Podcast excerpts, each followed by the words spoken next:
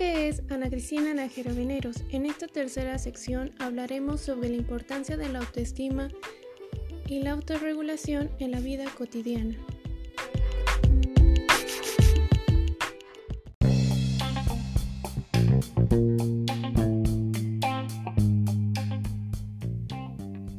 Bueno, primero que nada hablaremos sobre el tema de la autorregulación. ¿En qué consiste la autorregulación?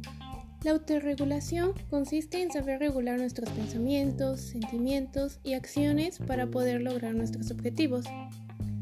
Bien, en los niños significa que sean capaces de regular lo que piensan, lo que sienten, para que puedan saber manejar sus acciones y responder a cualquier situación que se les presente en la vida. Esto de manera positiva, productiva y de una manera que sea de beneficio para ellos mismos hacia los demás. Primero que nada, les enseñamos con el ejemplo. Un adulto regulado siempre va a ser un ejemplo para que el niño sepa cómo regularse. Después se trabaja con ellos para que sepan que cuando sucedan ciertas cosas, como un enojo, una tristeza, cuando tienen un miedo, cuando sientan cualquier emoción, hay diferentes cosas que ellos puedan hacer para tranquilizarse.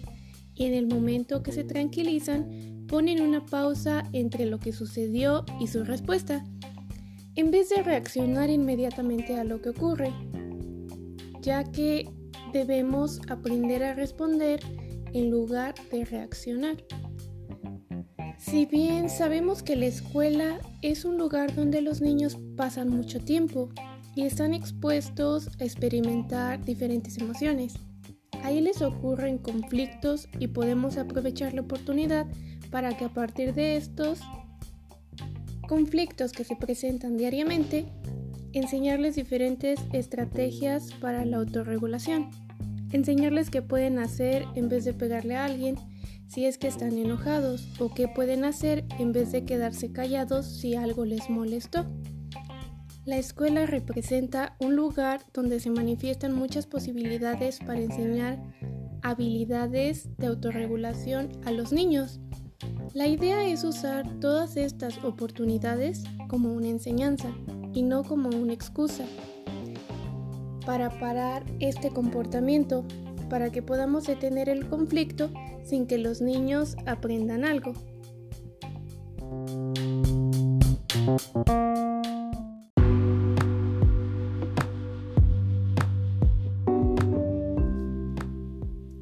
Por otro lado, la autoestima es tener una actitud positiva en relación a uno mismo, querernos tal y como somos y sobre todo respetarnos.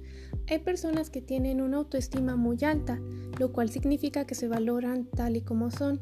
Sin en cambio, otras personas padecen falta de autoestima, es decir, esto provoca inseguridades en su vida diaria, ya que la falta, la falta de autoestima hacia uno mismo tiene a su vez asociados problemas como sociales y de integración, puesto que la persona que la sufre tiende a aislarse.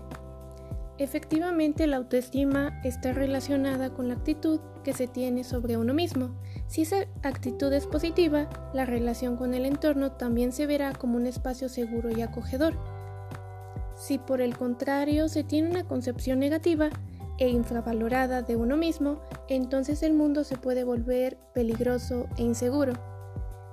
Como cabe suponer, cada persona desarrolla esta visión de sí mismo de manera positiva o negativa a lo largo de su vida, según la influencia de diversos factores entre las experiencias y los sucesos que van sucediendo con el paso del tiempo.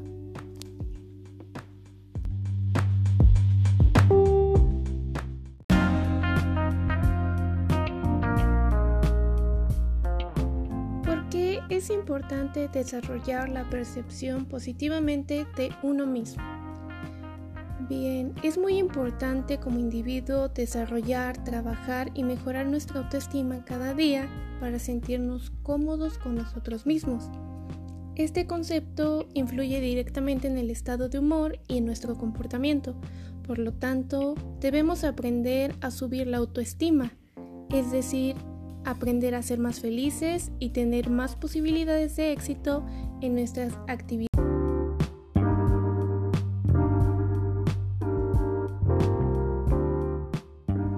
Y para finalizar, daremos respuesta a una pregunta que considero indispensable para complementar y comprender bien el tema. ¿Qué se necesita para desarrollar la autoestima? Hay una serie de factores que hacen falta para desarrollar el factor de la personalidad.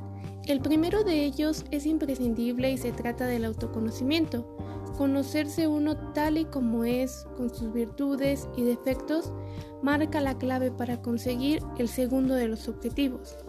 El segundo punto es la aceptación. La aceptación es cuando la persona que se conoce realmente debe aprender a aceptarse tal y como es, a valorarse y quererse incondicionalmente en todos los contextos ante los que se enfrenta en su vida.